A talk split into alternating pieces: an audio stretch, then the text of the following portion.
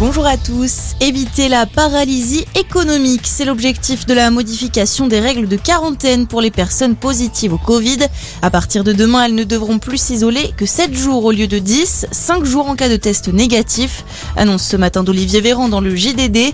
Le ministre de la Santé qui ajoute que les cas contacts ayant leur schéma vaccinal complet ne devront plus se mettre en quarantaine. Une annonce alors que l'épidémie continue d'exploser en France. Près de 220 000 nouvelles contaminations ont été enregistrées hier. Le seuil des 10 millions de cas positifs depuis le début de la pandémie a été franchi. La France devient le sixième pays au monde à dépasser ce chiffre.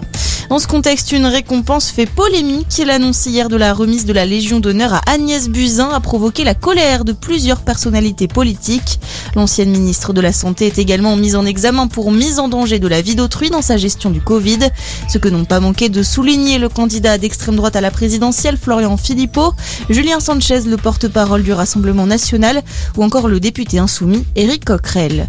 Dans le reste de l'actualité, deux féminicides depuis le début de l'année. Une militaire de 20 28 ans a été tué de plusieurs coups de couteau hier dans le Maine-et-Loire.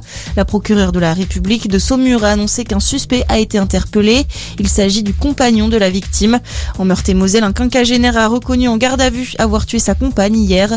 En 2021, 113 féminicides ont été recensés par le collectif féministe Nous Toutes. Et puis on passe au rugby, le début de la phase retour en top 14, la 14e journée qui a commencé hier soir. Le stade français a battu Perpignan 27 à 17 et le choc entre tous Toulouse et Clermont a tourné à l'avantage des Auvergnats. Score final pour Clermont 16 à 13.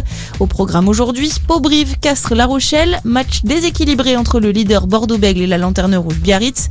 Et on le rappelle, le match entre Montpellier et Toulon a été reporté. Crise sanitaire oblige. On se retrouve très vite pour un nouveau point d'actu. Très belle matinée à tous.